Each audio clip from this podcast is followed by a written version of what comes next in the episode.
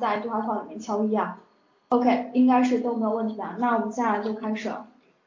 OK，今天大家可以看到这个标题，我们讲的是阅读题型解题套路的纵览。呃，接下来所有的讲座的话，尤其是阅读和听力，基本上都是精析 TPO 的。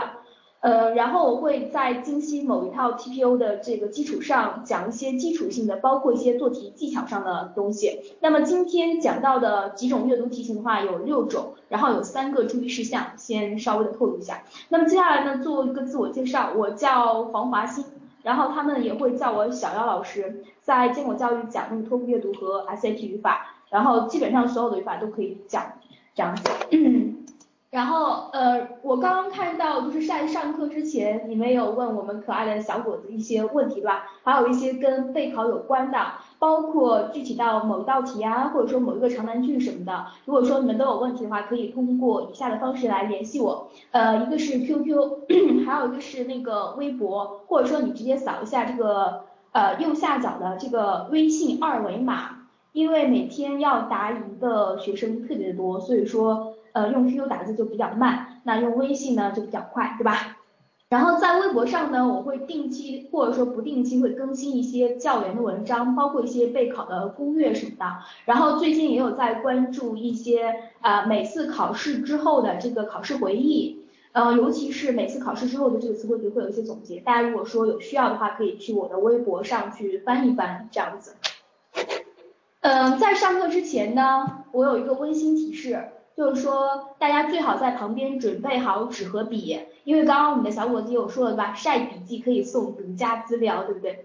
然后在上课的时候呢，首先第一个解题套路跟要点，就是说我今天在上课提到的一些重点，肯定是要记下来的，对吧？这个是对你做题有帮助的。另外一个，在整个上课的过程当中，包括接下来我所有的讲座当中，请大家都以一种积累学习的心态来听这个讲座，因为阅读跟口语和写作不一样，它不是一个能够靠短期就能够突破的一门呃一门单项，尤其是你要考到二十五分以上的话，基本上都是拼实力的。所以说我在上课当中讲到的一些东西的话，一定要踏踏实实的先积累，然后再求提升，明白吧？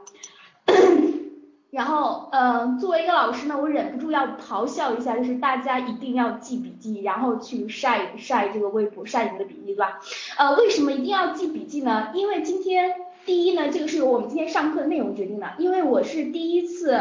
呃，讲这个 TPO 的精析，以前在各个 YY 频道的话都是在讲某一个题型。那么今天在讲 TPO 阅读的时候呢，它是以阅读文章来进行的。那么涉及到的一些题型的这个做题方法就比较的散，需要你去总结。然后再讲以文章这个为蓝本的话，那么里面的有一些，比如说常考的词汇题的单词啊，比如说长难句的处理啊，这个都是你需要记下来的。所以说笔记会比较散，需要你去记。另外一个呢，就是之前有个学生，就前两天嘛，他发了我一套那个 TPO 的题，他说老师我这些题都错了，错了十五道。他发给我说，哎老师你帮我分析一下，给我一个建议吧，我为什么现在还是错这么多啊？然后我发现他错的十五道题里面有六道都是在我上课的讲义当中有讲过的。这说明什么呢？说明上课的时候没有认真听，或者说上课的时候是懂了，但课下的时候没有再去反思。所以说大家一定要记笔记啊，因为你上课听懂了之后，就不代表一劳永逸，你以后都会了。把我讲的这个有效的做题的套路内化成自己的做题实力的话，是需要过程和呃题量的去积淀的。所以说需要记笔记。那个微博名的话就是 at 坚果教育。好了，接下来我们就正式上课的部分。OK，先看这篇文章，这个是 TPO 第一篇里面 Industrialization，呃，in the Netherlands and Scandinavia，就是说 Netherlands 这个是纽德兰，因为荷兰它的就是在上个世纪的时候是叫纽德兰的，那这两个地区的工业化，我们先讲这篇文章，啊，先看第一段，这边的第一题，呃，我先带着大家先读一下第一段好了。While some European countries, such as England and Germany, began to industrialize in the 18th century, the Netherlands and Scandinavian countries of Denmark, Norway and Sweden. OK，这里注意一下啊， 就是在托福阅读当中的一些文本当中，如果说它是大写字母的话，它一般都是表示人名和地名的。那么像这些的话，你是可以符号化处理的，不需要知道它到底是指的是哪个地区的哪个国家。你用符号去处理就好了。第一呢，它可以节省你的阅读，就是阅读时间；另外一个，在你的阅读理解上的任务也是比较小的。好，这句话就是说，英国和德国开始的比较早，对吧？然后另外的一些国家开始比较晚。呃，all four of these countries lagged considerably behind in the early 19th century. OK，在十九世纪早期的话，这四个国家都是比较落后的，对不对？However, they industrialized rapidly in the second half of the century, especially in the last two or three decades. 后来呢，工业化速度就非常快了，对不对 ？In view of their late start and their lack of coal, undoubtedly the main reason they were not among the early industrializers, it is important to understand the source of uh, their success. OK，在这个句子里面是非常重要的，因为在一段当中最后一句话。包括前两句话是最容易出现主题句的，这个要注意啊。这句话的意思就是说，考虑到 N 和 S 这这些地区的四个国家开始的比较晚，然后缺乏煤炭资源，所以说理解它的成功是非常重要的。 好，这个文本应该是非常非常简单的，大家现在看一下这个题，呃，然后在对话框里面敲一下答案。呃，刚刚在课前说之前自己有仔细做过并且翻译过的学生的那个同学呢，请敲答案敲的慢一点，给大家一点时间。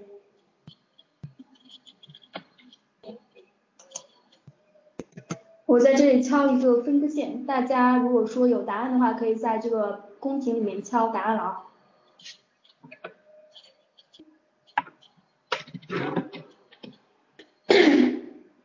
好，大家一致在这个对话框里面敲二，对吧？二逼青年欢乐多，大家一起二一下。有其他答案吗？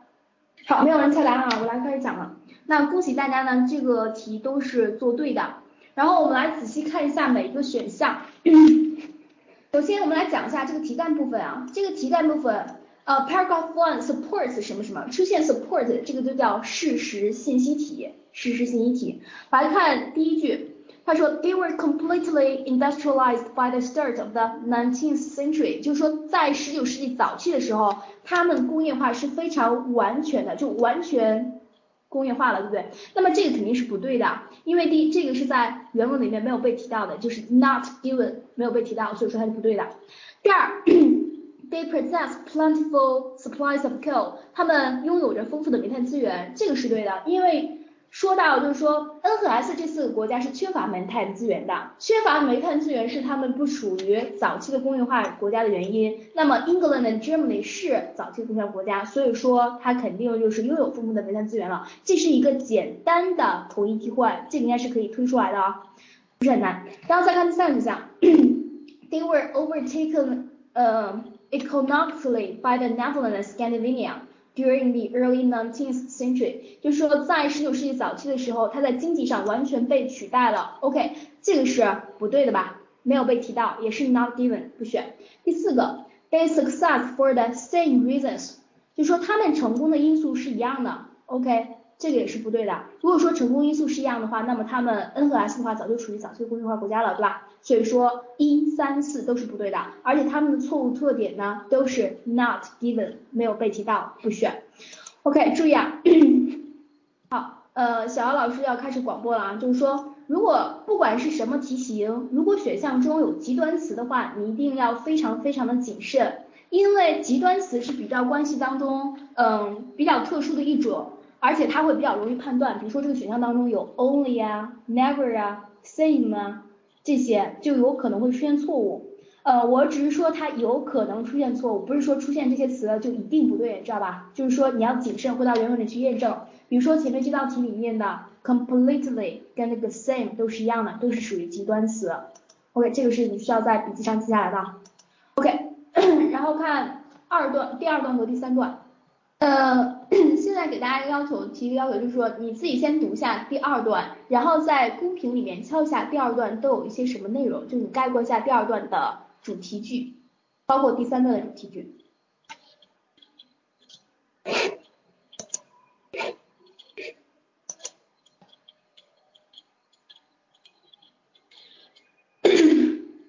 这个是垫垫还是什么的？呃，都是第一句是吧？不好意思，第二段的这个概括是错误的，第二段不是第一句，再仔细看一下啊。还有其他人要在里面敲一下吗？就稍微敲几个关键字就行了。啊，我知道字好小，好难受，对吧？这是作为一个阅读老师用 PPT 讲课永远的痛，因为 TPU 的这个阅读文本实在是太长了，基本上很难在一个一张 PPT 里面全部呈现出来。你看我都不能把这个题目跟文本全都放在一起，这个大家担待一下啊，实在是对不起了。如果说用那个电脑看的话，应该还 OK。好，perhaps 人口小，人口密度变化大，嗯，这个是比较接近了。OK，其他人好像不怎么在这个对话框里面敲，那我们就我带着大家来讲一下好了。在第二段当中，我要给大家一个就是你在概括某一段要点的时候的一个方法，一起来看一下。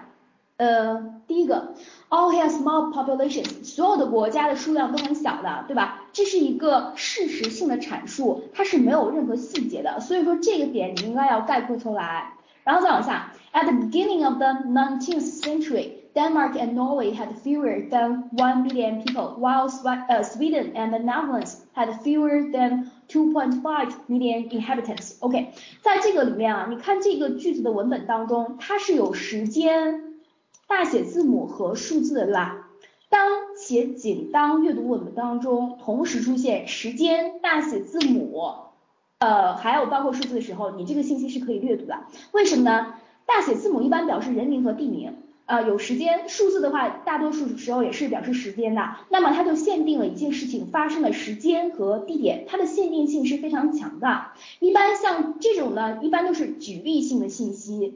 那么举例性的信息呢，在 TPU 里面，呃，包括事实信息题，它考的是比较少的。即便说它有考到，或者是说在文章小节题当中某一个选项涉及到了这一部分的说法，那由于这个文本当中是有代写字母和数字的，你是可以快速去定位的。所以说这样的信息你就可以稍微的扫一眼就好了，你就知道它是在讲这个呃 N 和 S 地区的四个国家人口数量有多小多小就可以了，明白吧？这个叫略读，阅读。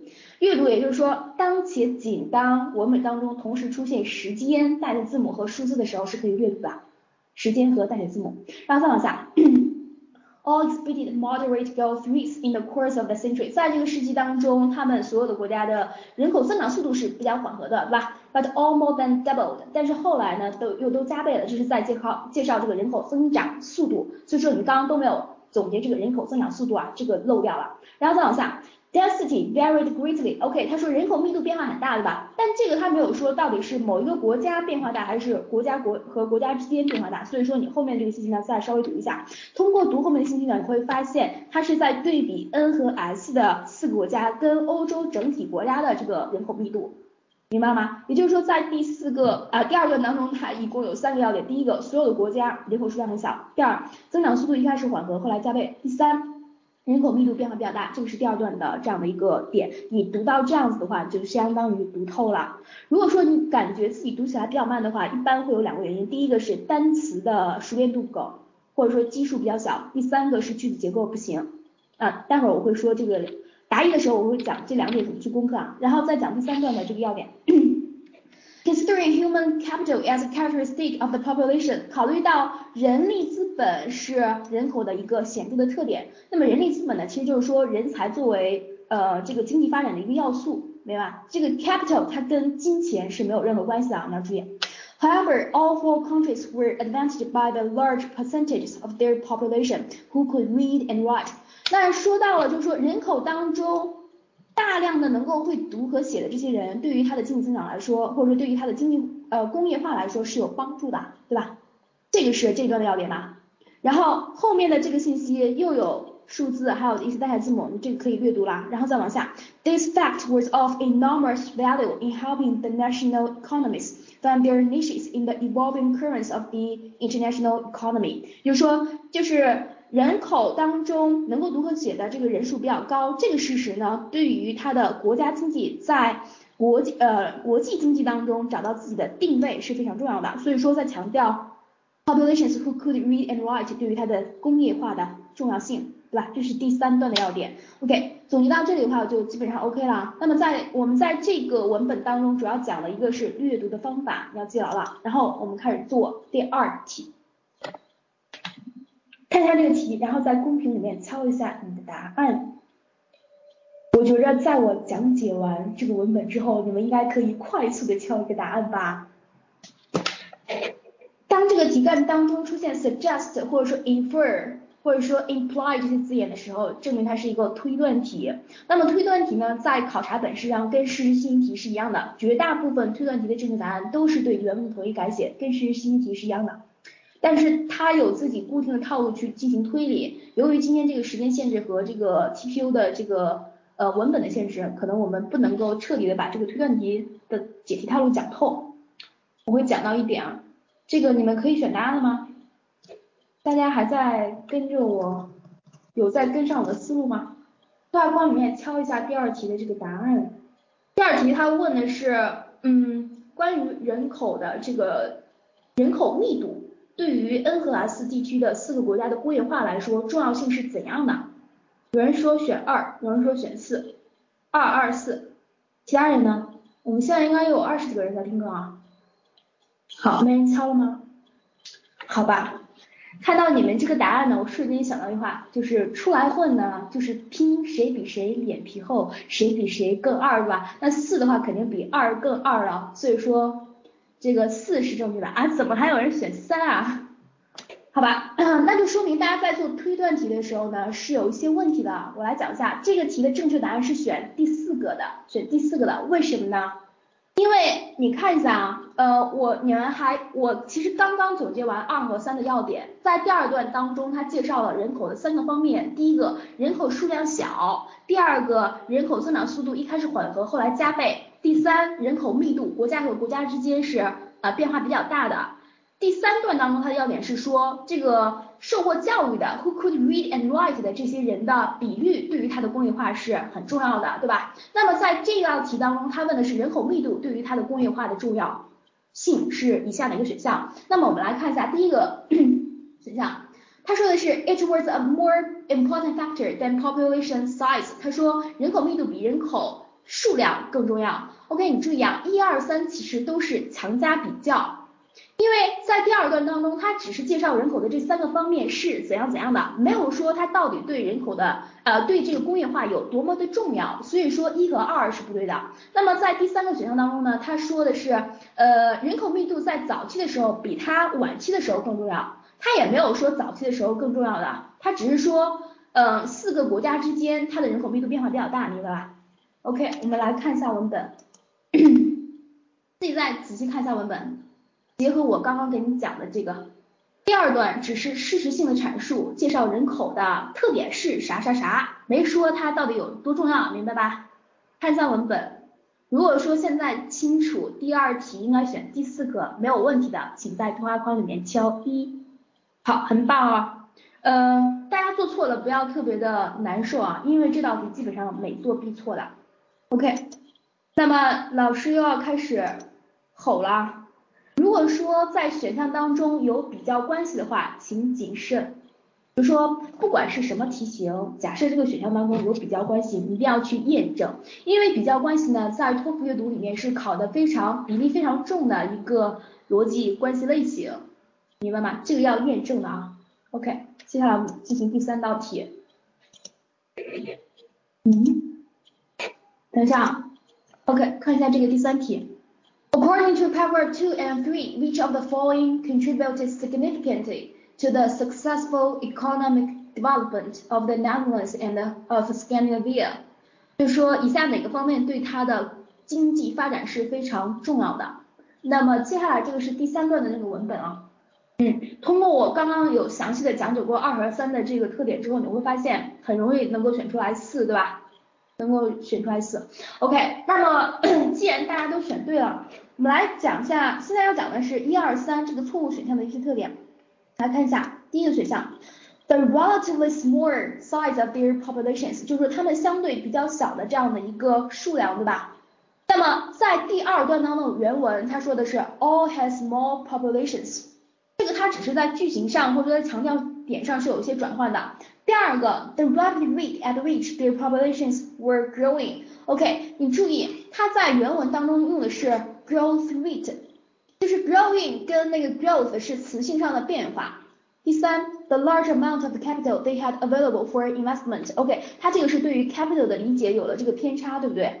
不是，我有强调过 capital 在那里，human capital 它是跟 fund、跟 investment、跟 money 没有任何关系的，所以说你对单词的精准的理解是非常重要的。那么第三题呢，这个也是一个事实信息题，也是个事实信息题。再来我们就来总结一下这个事实信息题的解题套路。OK，事实信息题呢，它考的考点是同意改写，也就是说你选出来的那个正确答案呢，一定是对原文当中某一个文本的同意替换。同音替换的话有三种方式，一种叫词性变化，改变一下词性，就我讲那个 growing 跟 growth 的变化，还有一个是同近义词，同近义词的话我们后面会来介绍的，还有一种是句型和语序。什么叫句型和语序呢？比如说我原文里面是主动语态的，我这个选项改成了被动语态，或者说我原文是因为 A 所以 B，选项变成所以 D 是因为 A，这个都是一样的。呃，你们现在都听到我的声音是断断续续的吗？如果觉得我现在声声音都比较稳定的话，请敲一啊，OK OK，那应该就是刚刚只有一个同学感觉有点断啊。如果说你感觉有点断有点断的话，你先退出，然后再进来一下就好了。好了，那我继续了。这个是正确选项的特点，有三种方式，这个一定要注意了。因为在否定事实信息题、包括推断题、包括句子简化题当中，它都是考同意改写，这个考点会比较多，明白吗？然后错误选项的话。第一，如果说这个选项把原文的这个叙述完全叙述反掉了，就是说它呃把黑的说成了白的，这肯定不对，对吧？另外一个呢是 not given，没有被提到，这个也是不选的，这个我们刚刚刚都有已经有提过。另外还有呃干扰选项还有两个特点，一种是 A 大 A 跟小 b 的组合类型，这什么意思呢？就是说这个选项当中只有一小部分跟原文是不一样的。那么这样的选项呢是比较具有迷惑性的，这个时候你需要以句子为单位，整体理解这个选项是否跟原文一致，不要觉着这个选项当中百分之七十的单词跟原文是一样的，那么这个选项就呃就跟就对了吧？其实不是的，很多时候它会有一些陷阱，这个要注意一下。还有一种错误类型呢，叫 A 不属于 X，什么意思呢？就是说这个选项叙述本身跟原文是一致的，没有任何问题，但它不属于题干的问法，就有点像那个记者问那个大爷，大爷你你幸福吗？他说我姓曾那种。明白吗？那么刚刚第一种错误类型，还有第三种错误类型，我们都是有讲到的，都是有讲到的。那么二和四呢，在后面做题的时候会有讲到，大家先记一下这个就好了。好，接下来我们看下面一道题，这个是第四段，就那个 industrialization 工业化当中的第四段，先来读一下这个文本，概括一下这一段的要点，概括一下这段的要点。我在讲二段的时候有说过，你要把一些就是举例性的信息把它踢掉，或者说阅读。在文章当中的某一段中，它的主题句经常会出现的位置是第一句话、第二句话和最后一句话。好，我觉得我这个提示已经非常非常的多啦，大家在对话框里面敲一下关键字呗。好，location 非常重要，对吧？呃，我知道，就是因为可能敲关键字，大家都敲字就比较麻烦了，呃，不能够直接交流。那么在第四段当中，其实你只敲 location 这个关键词是不够的，是不够的。我们来看一下。Location was an important factor for all four countries，就是说对于它的工业化来说，这四个国家地理位置是非常重要的一个因素。那么它只是说地理位置重要，地理位置具体如何如何重要，它是没有讲的。但是在这篇文章当中，它都是在讲它成功的原因。所以说你只记 location 是不够的，要接下来继续看。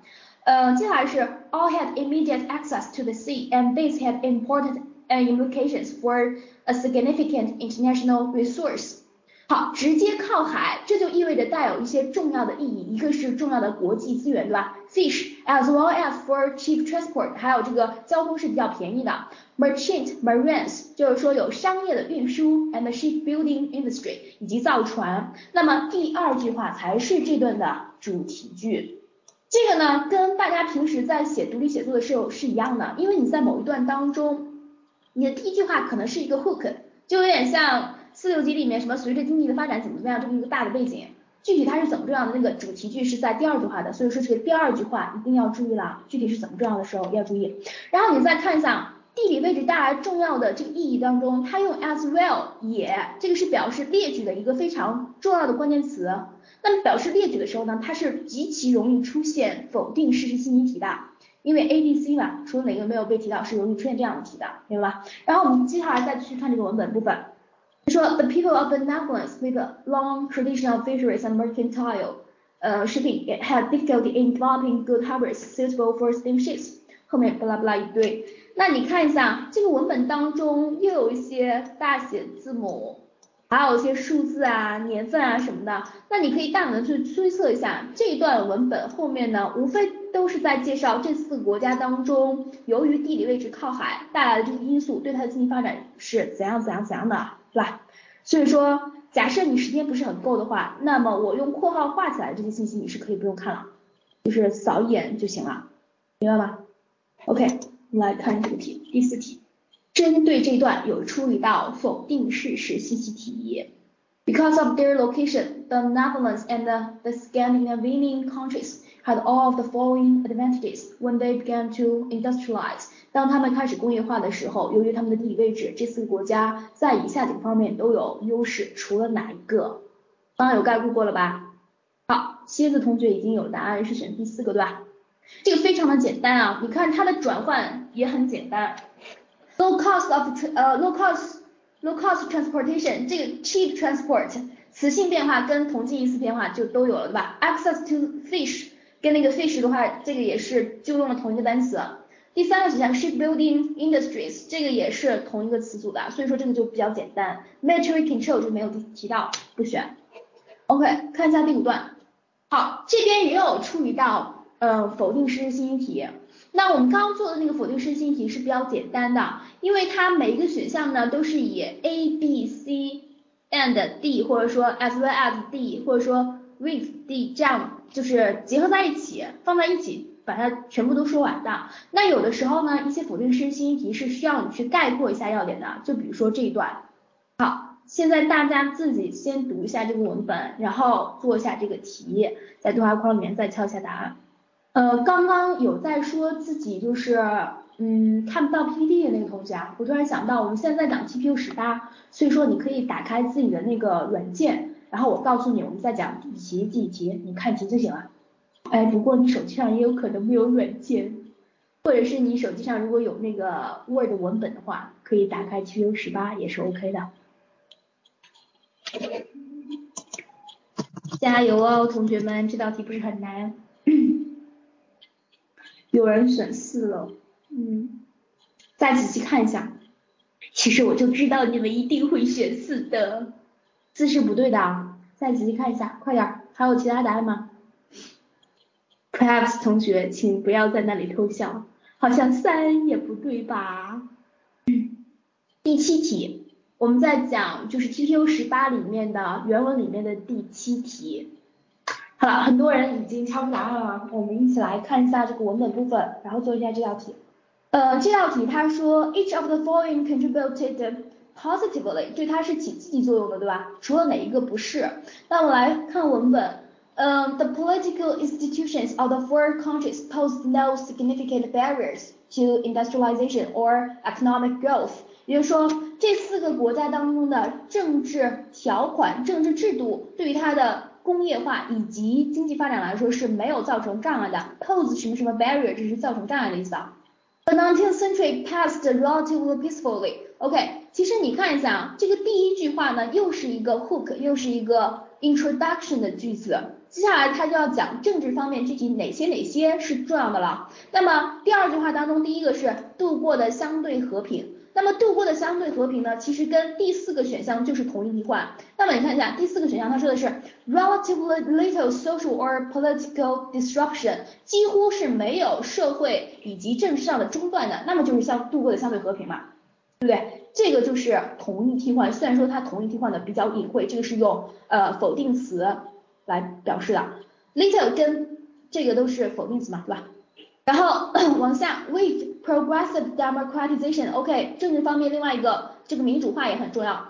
They were reasonably well governed，他们都被管理的很好，without notable corruption or grandiose state projects。OK，在这里啊，这个谁选了？嗯，就是你们没有选选错的同学，这个要注意啦，这个可能会理解错，因为 without A or B 的话，它不是说，呃，这个是 without A or B 的话，其实 A 和 B 都是没有的，对不对？就没有明显的腐败，也没有花哨的国家工程 grandiose，这个单词是花哨的意思，你如果翻译的这个文艺一点，就叫浮夸，对吧？这个可能居然这个里面可能 or 这个可能会理解错啊，稍微注意一下。呃，然后再往下，as small countries dependent on foreign markets, they followed a liberal trade policy in the main, though a protectionist movement developed in Sweden。就说整体上都是自由贸易政策，OK，这个是政治的另外一个方面，对吧？接下来又是举例了，没有了，就是政治的几个方面。那么你看第一个，generally liberal trade policy 跟这个什么 in the main 就是同义词替换吧。 就同近义词替换，对不对？然后第二个就是 without 是没有这个的，所以说你不要只看到 or grandiose，你觉得它有，那么你这个就错了吧？一定要以句子为单位来理解这个选项。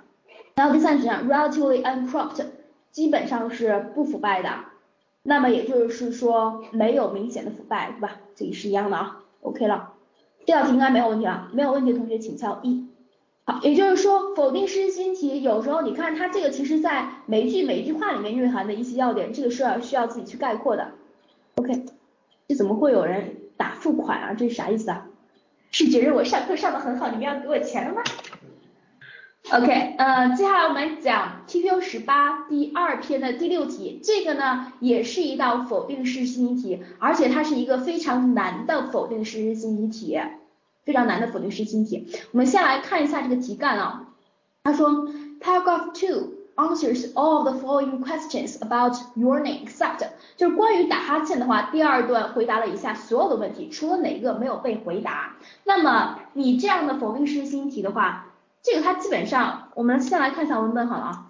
呃，不好意思，让你们看到满屏的这个字，这没有办法，就是这一段太长了。你看，在这一段当中，它基本上没有一些标志词，对吧？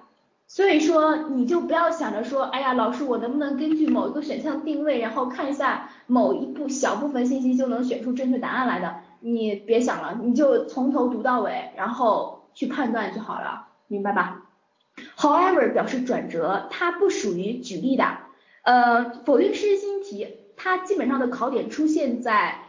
呃，列举和并列结构当中出现否定的这个转折结构的当中，不太容易会出现否定式新题啊。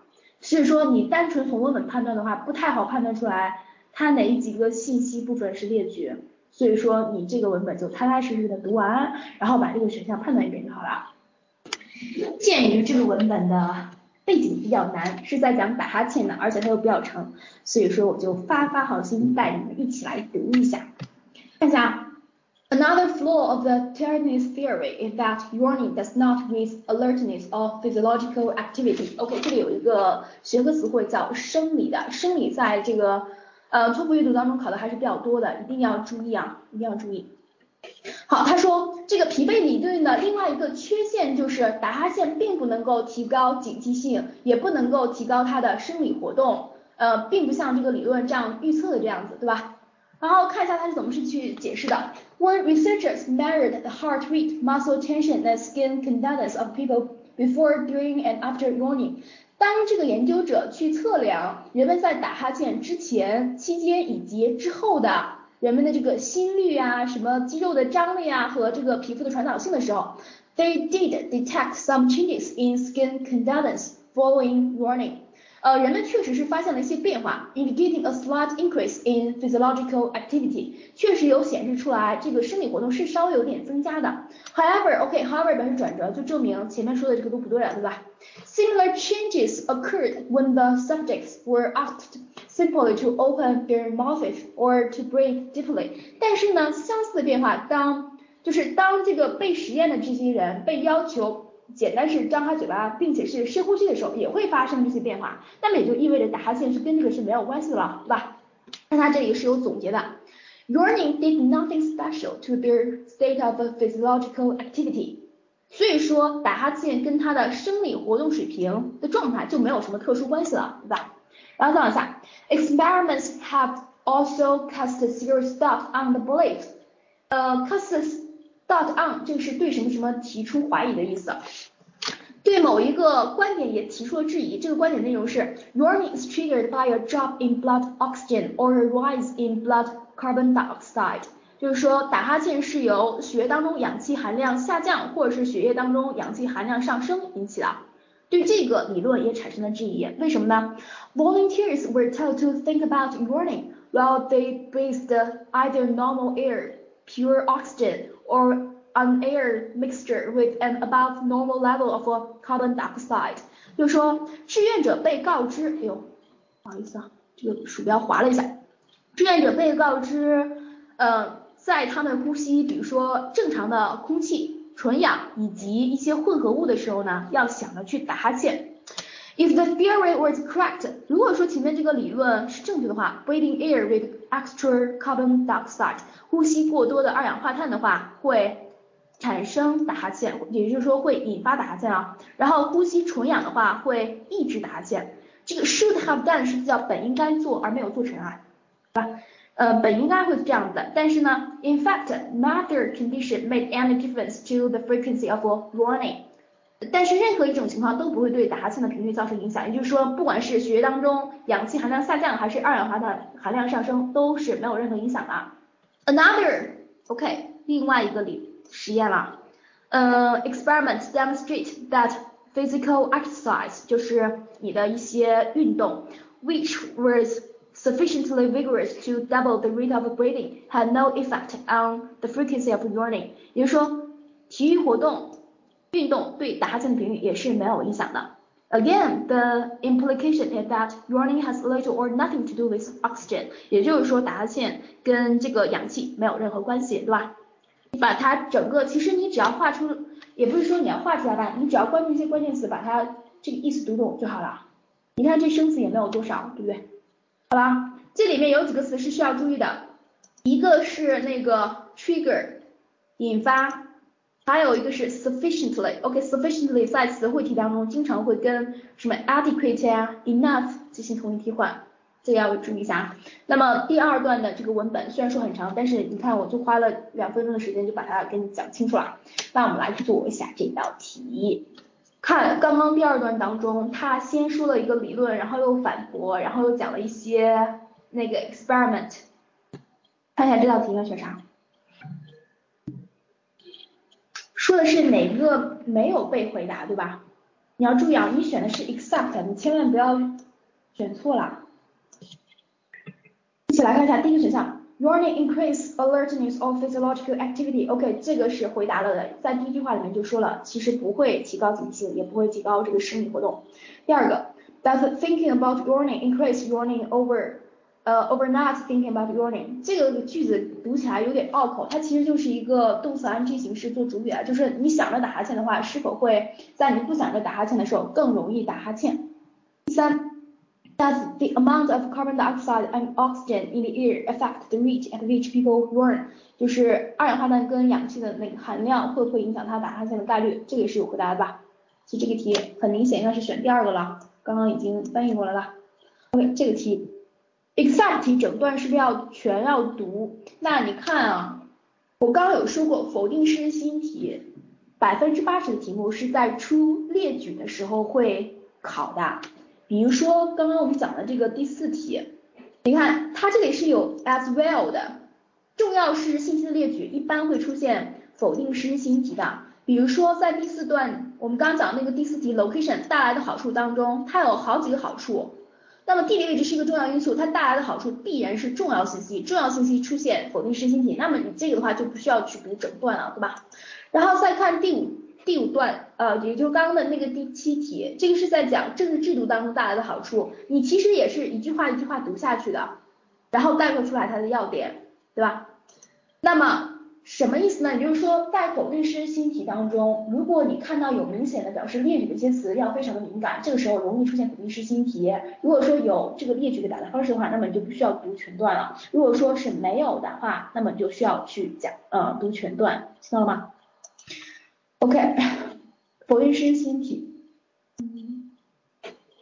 迁移式新题的解题套路，为什么呢？因为它让你选出来的是不对的那个，不对的那个，哪个没有被提到，所以说是信息题正确选项特点，反而是它干扰选项的特点了。而且在否定式信息题当中，需要注意列举的表达方式。如果说听到这里都听懂也没有问题的话，可以往下讲的话敲一。OK，好，大家都没有问题。然后看这个题，这是一道修辞目的题啦。我们刚刚讲过了实心题、否定式新题，还有推断题三。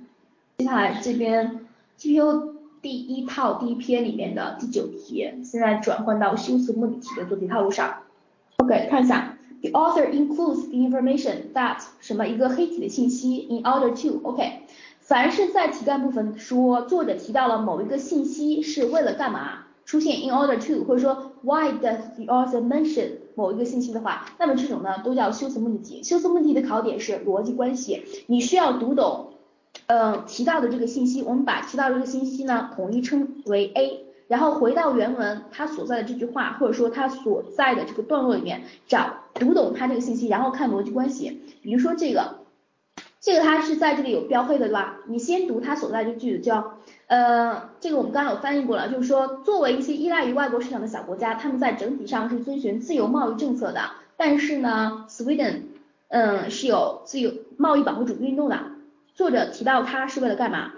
好看一下题干部分，看一下每个选项应该选什么。注意啊，这里有一个表示转折的逻辑词。OK，分割线我已经画好了，大家在这个公屏上敲一下自己的答案。好，有两个同学，有三个同学选二，有人选一吗？好，果然有人选一。由于时间关系啊，我们就快速讲一下这道题呢，极其容易做错，做错的这个选错的呢就选一。你看一下，嗯，作者提到这个信息，它是用 though 来进行连接的。它跟前面 in the main 整体上的这个趋势是一个对比转折关系，所以说你应该是选第二个选项，identify an exception to the general trend favoring liberal trade policy，就是说对有利于自由贸易政策的这个整体的趋势举出了一个反例。你看你，他只是说自由贸贸易呃自由，哎呀，我都绕不过口来了，就保护主义运动只提到这一点，对吧？所以说你应该是选二的，你什么时候会选一呢？作者如果说问你为什么提到整体的这个信息，假设这道题问你作者为什么会提到我用中括号画出来的这句话的话，你就应该选一啦。为什么呢？因为这个时候是一个例证关系，整体上自由贸易政策虽然说有这个小部分，那么它是不是政治制度当中有利于经济发展、有利于工业化其中的因素之一啊？所以说这个时候你才会选一，明白了吗？这叫例证关系啊。经常会经常会选错的啊，OK，这道题没有问题的话敲一，我们就往下了。好，OK，看一下修辞目的题的左呃解题套路，读懂 A 之后看上下文的逻辑，比如说刚刚那道题其实就是 though 啦，这个 though 这个词表示转折关系的。那在修辞目的的题当中考的比较多的，除了这个转折关系之外，还有例证关系，例证关系刚刚有讲一点。那么再看一下这道题，这个是 TPO 十八里面讲打哈欠的。那个，他问作者为什么会提到这个 soldiers，就是现在标黑的这个信息。Soldiers yawning before combat，就是战争之前士兵会打哈欠。Musicians yawning before performing，呃，表演之前音乐家也会打哈欠。After this morning, before competing，比赛之前运动员也会打哈欠。那你看一下作者为什么会提到这个？先读一下原文，然后如果你们需要呃文本读完需要我翻到这个题干部分的话，我就翻页。然后需要翻页的，请在对话框里面敲二。做阅读呢，当你就是成绩在二十三、二十四分以上之后，呃，逻辑关系也掌握的差不多了，解题套路掌握的也差不多了，那么这个时候呢，基本上都是拼细心的了。所以说，这个六四四同学啊，每次看错的不应该的啊，做阅读一定要非常的认真。题干部分。你们稍微的快一点，我感觉我今天有点讲不完了。四个选项读完，如果说需要翻页的话，翻到文本部分再看一下的话，请敲一。敲三的这个是答案是吧？嗯，好。OK，那在我讲过的这个修辞问题当中，经常会考的这个考点之外之后，那么这道题选出正确答案来就不难了。大家这个选。选三的话都是对的，应该是这个。为什么？我们来看一下，你看一下这个信息所在的这句话，他说，such yawning is often referred as incongruous，就是说这样的类型的打哈欠的话，通常被认为是不一致的，因为它跟这个疲惫理论是不一致的。为什么呢？因为刚刚的这句话对吧？然后再往下看，表示观点的这个句子，their yawning seems to have nothing to do with sleepiness or boredom。所以说这个打哈欠跟困和那个无聊其实是没有必然关系的，而且它只是说 pre 的这个叫对什么什么做好准备，为什么什么做好准备的意思，只是说人们打哈欠是为了 activity level，这个活动做好准备，明白吗？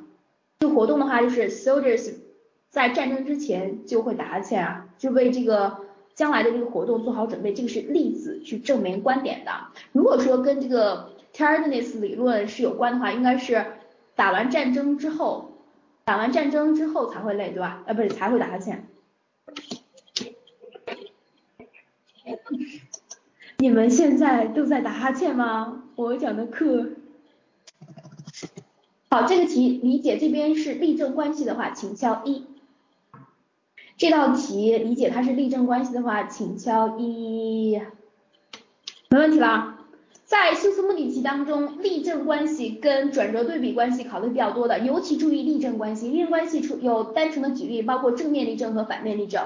呃，由于这个题的限制啊，因为 TPO 这边的十八里面的修辞目的题只有这几道，所以说我们就只讲了这个。然后现在再做一道题。TPU 十八的第三套当中的第八题，就我反正文本还有这个题目已经放在这儿了，然后看一下这道题，这道题呢极其容易做错，它看上去是一道修辞目的题，实际上你们需要非常的谨慎，千万不要给我选错。我这里对话框这边敲了分割线了，然后你们可以敲答案了。呃，这道题讲完，我们可能今天讲座就先做一下这道题吧。选一下答案，remark 就是提到的意思。他说击打到地面的这种闪电的话，是最有可能具有破坏性的。提到这个点是为了解释什么什么？那么要先读懂 A 对吧？读懂作者提到这句话，然后看上下文的逻辑。在逻辑当中，这里 so 因果关系哦，其实已然非常多了，请在对话框里面快速敲下答案。我们的点点同学敲一，Gary 也是一，有其他答案吗？四，六诗诗同学是因为你叫六四四，所以说经常会选四吗？好，时间关系我们就不等了，这道题的正确答案的话应该是选一的，我们来解释一下。呃，刚刚已经翻译了前面这句话，就是说击打到地面的这种类型的闪电的话，是最有可能具有破坏性的。所以说，即使这种类型的闪电只占所有闪电类型的百分之二十，但它受到的这个科学性的专呃关注依然很多。这里有个 so，所以说作者提到它是为了解释什么呢？你就是解释后面的这个结果部分了。你只要找到结果部分，我刚翻译的，it has received a lot of scientific attention 的同义替换就可以了。所以说应该是选一的，这种类型的闪电被研究的很多，这个就是同义替换，明白吗？如果说是修辞目的题的话，它应该把这个 explain why 放在每一个选项的前面，OK 的。然后这道题经常会选错的人呢，会选三。Scientific understanding of this form of lightning is important，就是说对于这种类型闪电的科学性的理解是很重要的。这道题，呃，绝大多数的人选刚刚选项选错的话是选三的，为什么呢？因为他觉得这个应该是这样子的。其实，如果选三的话，就进行了过度的推断，就进行了二级推断。比如说，呃，黄海波黄同学他最近发生的一些事情，对吧？大家都在关注他，朋友圈里面都在都在被他刷屏，这件事情受到的关注也很多，但是对于我们来说是不重要的，所以说你选三就进行了二级推断，不要选三。那么选四的同学，我都不知道你为什么选四，我们来看一下四选项吧。The build up build up 呢，意思是跟那个 accumulation 积累积电是一样的。他说在地面上这种带正电的。粒子正面粒子的积聚可能会产生严重的后果，请问你为什么会选这个？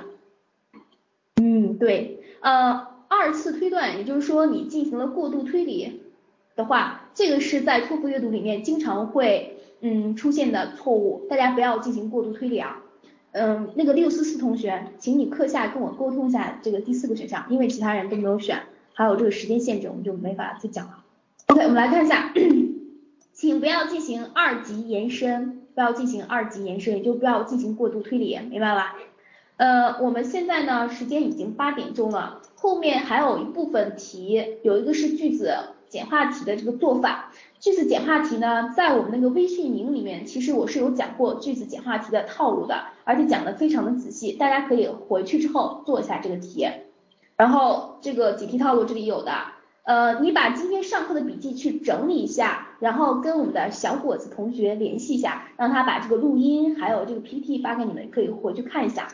今天还有一道数呃就是简化题，后面的话有两道非常简单的题目是事实新题的那个总结，就让大家去呃熟练我们刚刚没有讲过的这两个干扰选项的特点的两个干扰选项的特点，这个也非常的简单，可以自学。呃，比较一个不太能自学的可能就是最后一道题小的题了，但这个时间限制真的是没有办法讲这道题，这道题可能需要个十几分钟吧，嗯。我每次讲座的时候呢，都特别的实诚，每次准备的东西都可多了，基本上没有全部讲完过，所以说这也算比较正常。我们今天来小结一下先，啊，第一个讲的事实信息题，对吧？事实信息题、否定事实信息题还有推断题，它包括句子简化题，句子简化题是考句子之间的同义替换的，同义替换的。那么我画出来四个横线的。这四种题型，它的考点绝大部分都集中于这个同义改写。推断题当中呢，当然它也有这个逻辑关系，还有句子简化题也有逻辑关系。呃，这个呢以后再讲，以后再讲，大家不要着急啊。还有修辞目的题，修辞目的题呢，读懂 A 之后，然后看上下文的逻辑，对吧？上下文的逻辑当中，注意表示例证、转折、因果的逻辑词。文章小结题呢，咱也以后再讲。OK，右边这三个画了三个问号，对吧？除了讲每种题型的解题套路之外，我们还总结了三个注意事项，就是我画的那个小喇叭，然后在咆哮的那几句话，还记得吗？请在对话框里面、公屏里面敲一下关键词，不要过度推理。哎，对，极端词，对的，还有一个，对，好，说明大家今天上课都非常的用心。OK，有极端词的话要谨慎，有比较关系的要谨要谨慎。其实极端词是属于比较关系当中的，是从属关系，只是说有些极端词它是非常明显的。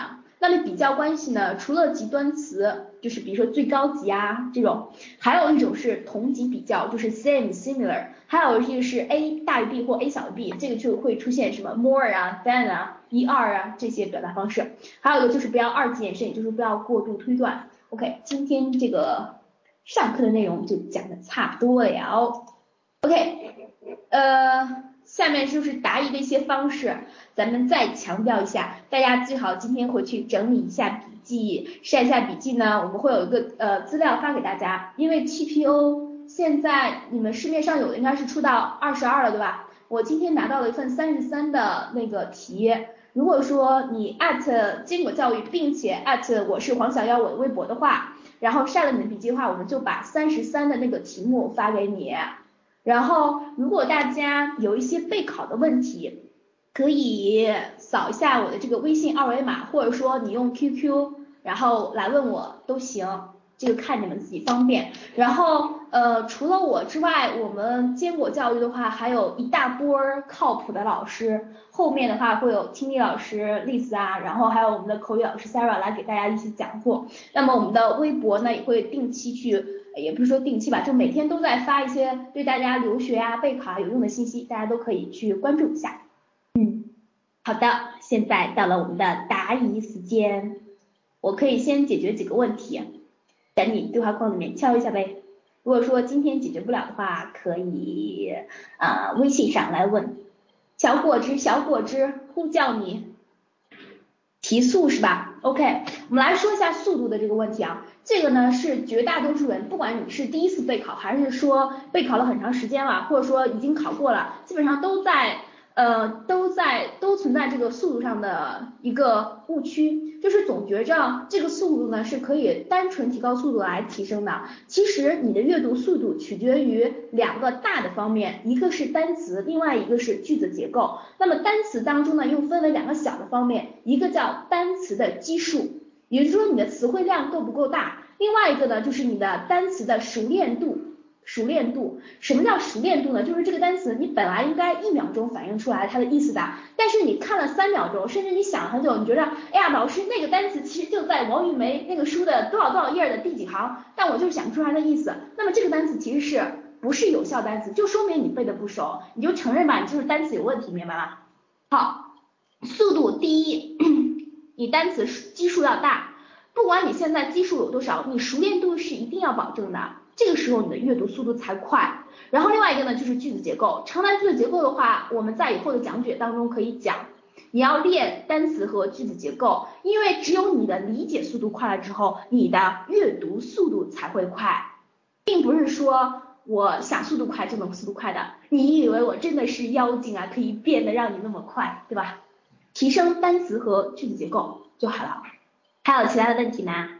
对长难句的分析的话，微信上有，我基本上讲的已经非常非常的系统了，就是我把课件上内容都搬上去了，就不管是语法点的处理，难的语法点的处理，还是那个叫断句啊什么的，都讲的很多。嗯，那个课前小伙子有在发一个微训营的那个文章，一到十五天呢，你们可以去看一下。呃，我有一份资料，就是我自己理出来的 TPU 里面所有长难，也不是说所有吧，就比较难的一些句子的练习。如果你说你们需要的话，你们再好好的晒一下笔记，对吧？然后呃勾引勾引我，我说不定发发好心就发给你们了。可以练一下那个五十句，然后我有答案的可以发给你们。笔记晒在哪里？就是你自己有微博吧，然后你拍一张照片，然后。艾特一下坚果教育和我就可以拿到我们的资料了，一个是 TPU 三十三，或者说你需要一些其他资料的话，也可以表达你的需求，对不对？没有新浪微博，你不能注册一下吗？六试试同学，你是活在哪个时代的人呐？呃，微博上还是有一些嗯比较好的资源的，大家可以利用一下，对吧？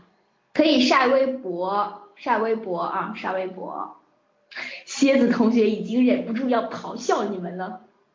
嗯，工科难我理解的，还有其他问题吗？解决了一个速度的问题，其他问题再来问一下，没有问我就走了。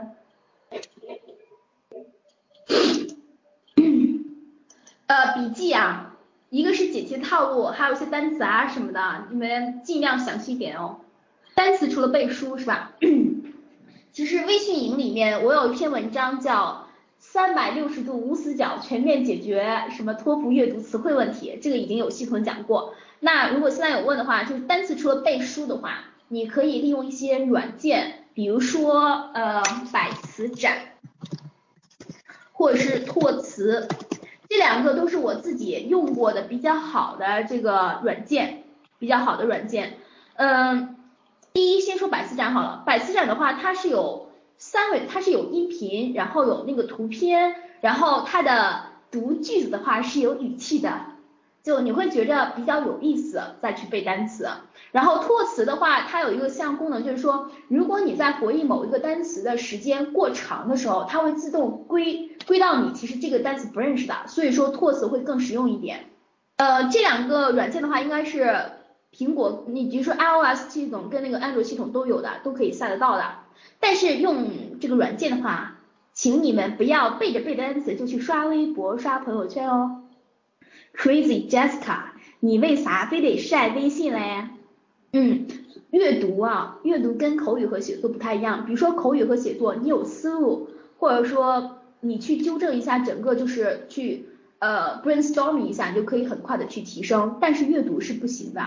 阅读需要有一个比较大的词汇量，还有一个句子的呃结构的理解，然后再加上一些技巧，就可以去攻克了。你上二十五分就妥妥的，明白吗？你们只要把托福的词汇背两到三遍以上，然后你来找我，我上二十五分是很容易的。就像我最近有在去骑单车，刚开始去练山地车，我发现一些技巧真的是很快就能学会的。因为我去千岛湖骑了三天，然后他们会教我，比如说怎么换大小盘，然后上坡的时候怎么骑，下坡的时候又怎么骑，这个是学起来很快的。但是说如果你体力不好，也就是说你的词汇量不够的话，你三天是骑不下来的，好吗？我在杭州呀。我说的两到三遍不是说呃随便背背的，是熟练背诵两到三遍。亲，托福阅读还不到拼智商的时候，这不是 GRE 阅读好吗？不要担心自己的智商，大家智商都是没有问题的。逻辑关系这个其实很好去掌握，你们先保证单词的量和熟练度以及句子结构，其他的交给我就行啦。两到三遍的单词是托福词汇，呃，你可以背王玉梅，也可以背新东方的那个四十五天突破，什么张公张公言的词以类记什么的都可以，对吧？单词的问题咱就不说了，行吗？请你们去翻我的微信语文章，呃，不能在规定的时间做完的话，其实还是你的这个理解力的问题啊，理解力的问题就是单词和句子结构，如果你单词和句子结构都没有问题的话，那么就是逻辑关系和做题套路啦。那么你就继续关注我们接下来的一些阅读的讲座，当然是托福难啦，六级渣渣的好吧？阅读需要天天练吗？你先把单词搞定之后，然后再开始做阅读，需要天天练。对，背完单词，然后句子结构没有问题之后，就开始刷题。刷题的时候呢，不要天天盯着那个软件里面给你判了多少分，对吧？你要想一下自己这个题为什么做错，可能。呃，你在背单词的过程当中背到的那些单词，需要通过做题，需要通过阅读文章去得到验证，去得到验证，要去总结。每天背多少单词合适，取决于你现有的词汇量跟你现有的复习时间。呃，阅读精读需要结构吗？结构的话是需要的。那么其实我们今天有讲到去总结结构的一个小的 tip，就是在每一段当中，它的要点或者说 topic sentence 通常会出现在这一段的第一、第二和最后一句话，你先关注这个再说。嗯，每天是否做一整套 TPO 取决于你现有每天可以有几个小时规划到做准备托福上，还有你现在的词汇量是不是适合做一整套 TPO。呃，Glary 同学，请加我的微信，然后我们私聊。接下来我们把时间交给我们的小果汁。OK，好的，谢谢我们的。呃，黄老师啊，我们的小姚老师，那具体如果还有相关的阅读方面的问题，可以直接跟我们老师微信进行一个沟通答疑，也可以直接在我们微博上坚果教育，就是我啦。那这边的话，我会做相应的一个答疑，跟我们老师做一个联系沟通。嗯，还有其他问题吗？可以，也可以在现在提出来，然后这边的话我总结一下给大家答疑，然后或者也可以在我们的呃微信的微信的呃不是微信啊，sorry，呃 QQ 的一个 QQ 群叫坚果托福小伙伴，群号是呃二零幺四二七五幺三。那所有的疑问上面都可以在我们群里面提出来，粘贴一下啊，叫坚果托福小伙伴，群号是二零幺四二七五幺三。啊，这边的话可以直接在群里面进行提问，这个是我之前在群，应该是在讨论组里面有跟大家讲过，是比较稳定的长的一个网络托福课的一个群。那每周的话，我们还是周三。